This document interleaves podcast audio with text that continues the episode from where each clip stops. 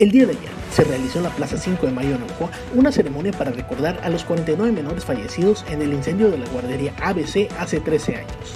Además, se hizo un pase de lista de honor de los 49 angelitos que perdieron la vida, y al final de cada mención, los presentes decían no debió morir. Por último, los presentes soltaron globos blancos, representando a los 49 angelitos que perdieron aquel 2009 la vida, pero también celebrando la vida de aquellos pequeños que lograron sobrevivir.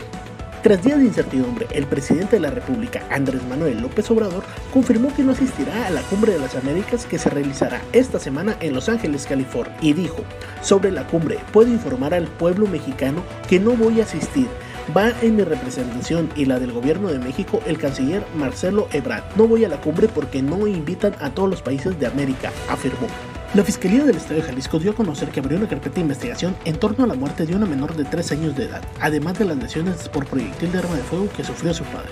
Los hechos se dieron cuando tres niños jugaban tranquilamente frente a la casa de un hombre de 82 años, sin imaginar que la molestia del sujeto sería tal que ante tal situación sacó un arma de fuego y disparó contra los tres menores, matando a una niña de 3 años,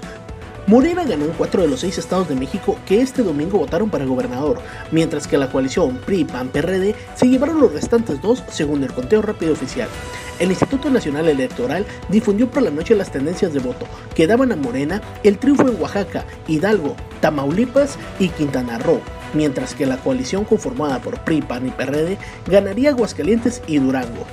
La Secretaría de Salud, a través del Centro Estatal de Trasplantes Sonora, celebró en el marco del Día Mundial del Paciente Trasplantado la decisión de las personas que, gracias a su generosidad, han donado algún tipo de órgano o tejido para que otras personas puedan sobrevivir.